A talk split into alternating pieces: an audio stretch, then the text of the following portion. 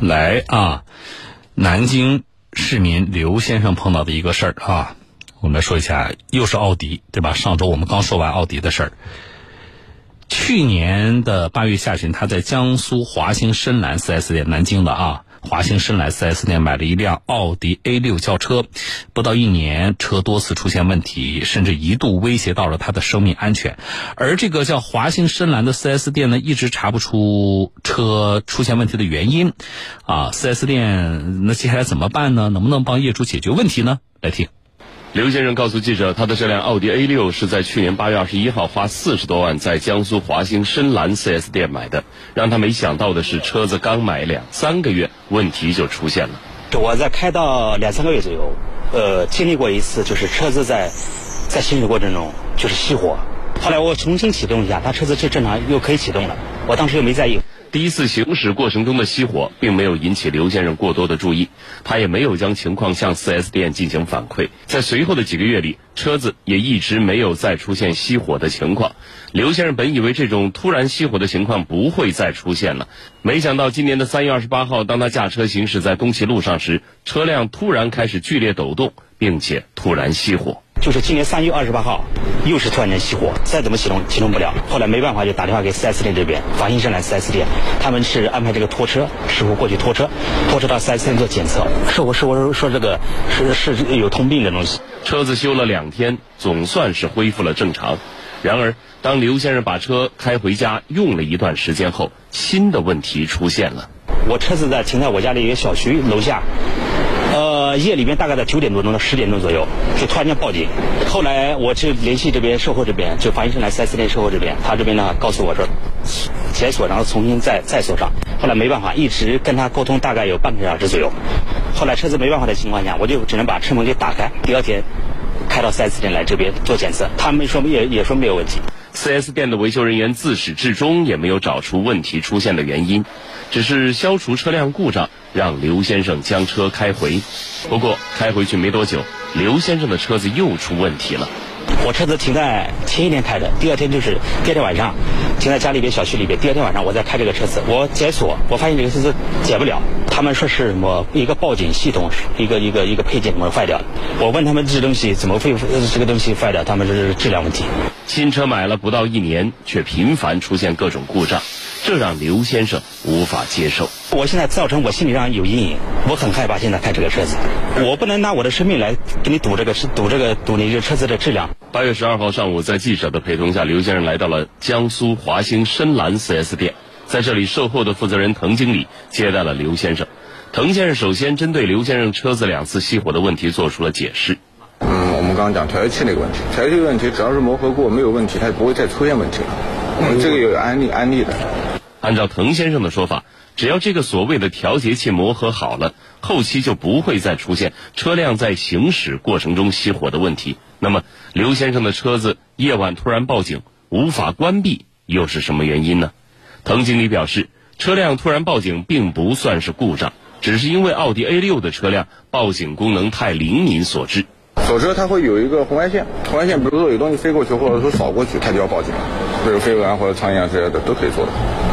而针对车辆打不开门的问题，滕先生表示，这个的确是车子上的蜂鸣器质量存在问题。下一步，他们会尽快为刘先生的车子更换新的配件，让车子恢复正常。目前我们就是解决它一个把，就是这最后一次发生的一个漏电的这个情况，因为它蜂鸣器短路了嘛，电放掉了，这个肯定是蜂鸣器质量问题。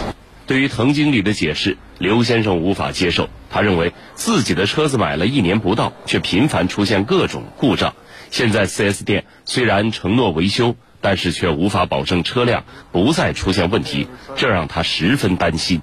万一如果后面再出现这种问题怎么办？再出再出现问题再修？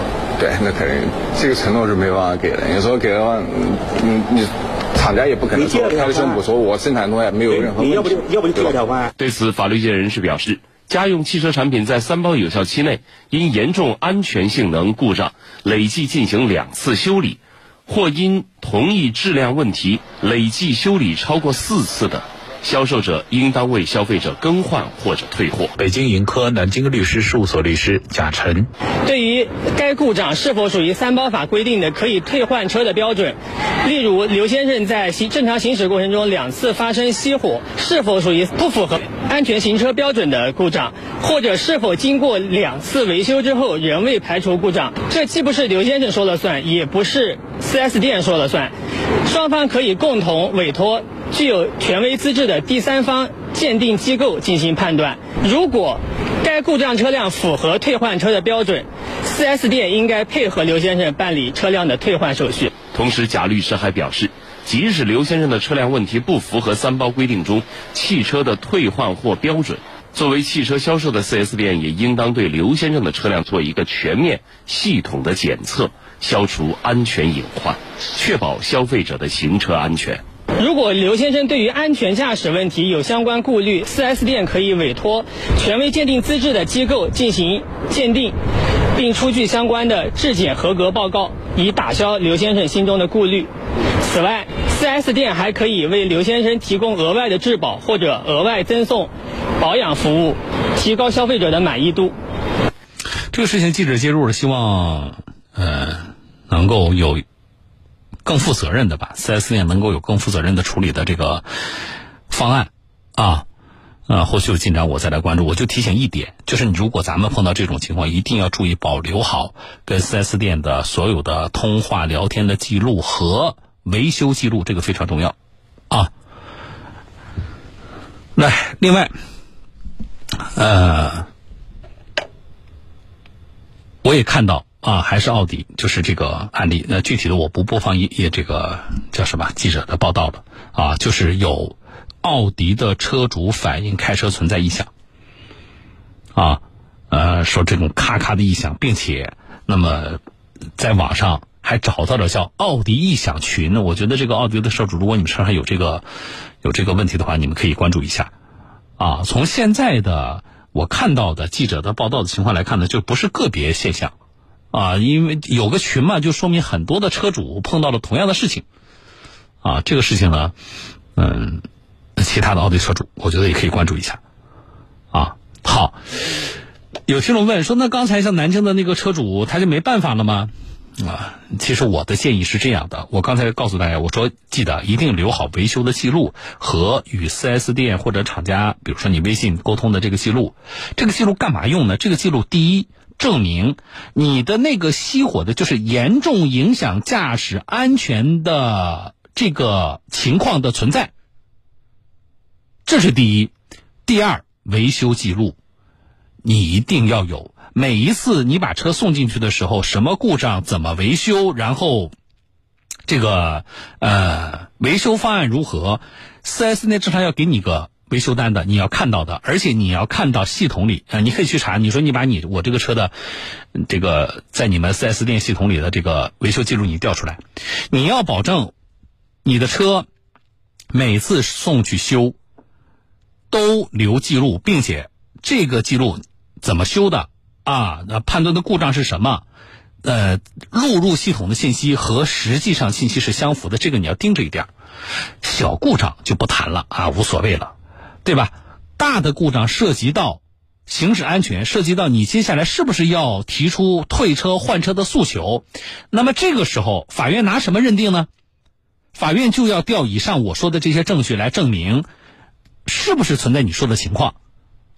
所以这个意识大家要有。而针对于刚才南京的这个车主，其实我的建议就是，如果以上我说的这些他都有，直接起诉，不要再协商了。啊，就是我认为协商，呃，对于他来说不会有一个好的方案的。举个例子，呃，4S 店说：“哎呀，你看你这个你都投诉到媒体，这样吧，啊，我给你全车做个检查，然后呢，我给你哪一部分这个延保两年。”或者我送你一次保养，你放心吗？这是解决接下来问题的这个嗯保证吗？就是肯定你这个车没问题了吗？你肯定不放心呢。还有，你说我们很多的听众啊会提这样的要求，就已经很多人跟我说过，说小方老师，那我要让让那个厂家或四 S 店给我写个保证，保证这个车不出问题。我说这个太幼稚了。第一，厂家和四 S 店绝对不会写。啊，他绝对不会告诉你，哎，我现在给你做检测，然后我给你文字写下来，我保证啊，这个车以后那、肯定不可能再出现什么什么样的故障。如果出现什么什么样的故障，我负什么什么样的责任。厂家和 4S 店绝对不会写这个东西，所以这种幼稚的要求以后不要提，这是第一。第二，即使他给你这么一纸承诺，问题是，你信吗？靠谱吗？这个东西写在纸上，就意味着你的车真的就没有问题了，你就可以高枕无忧了吗？拿生命开玩笑。所以我的建议就是，搜集证据起诉。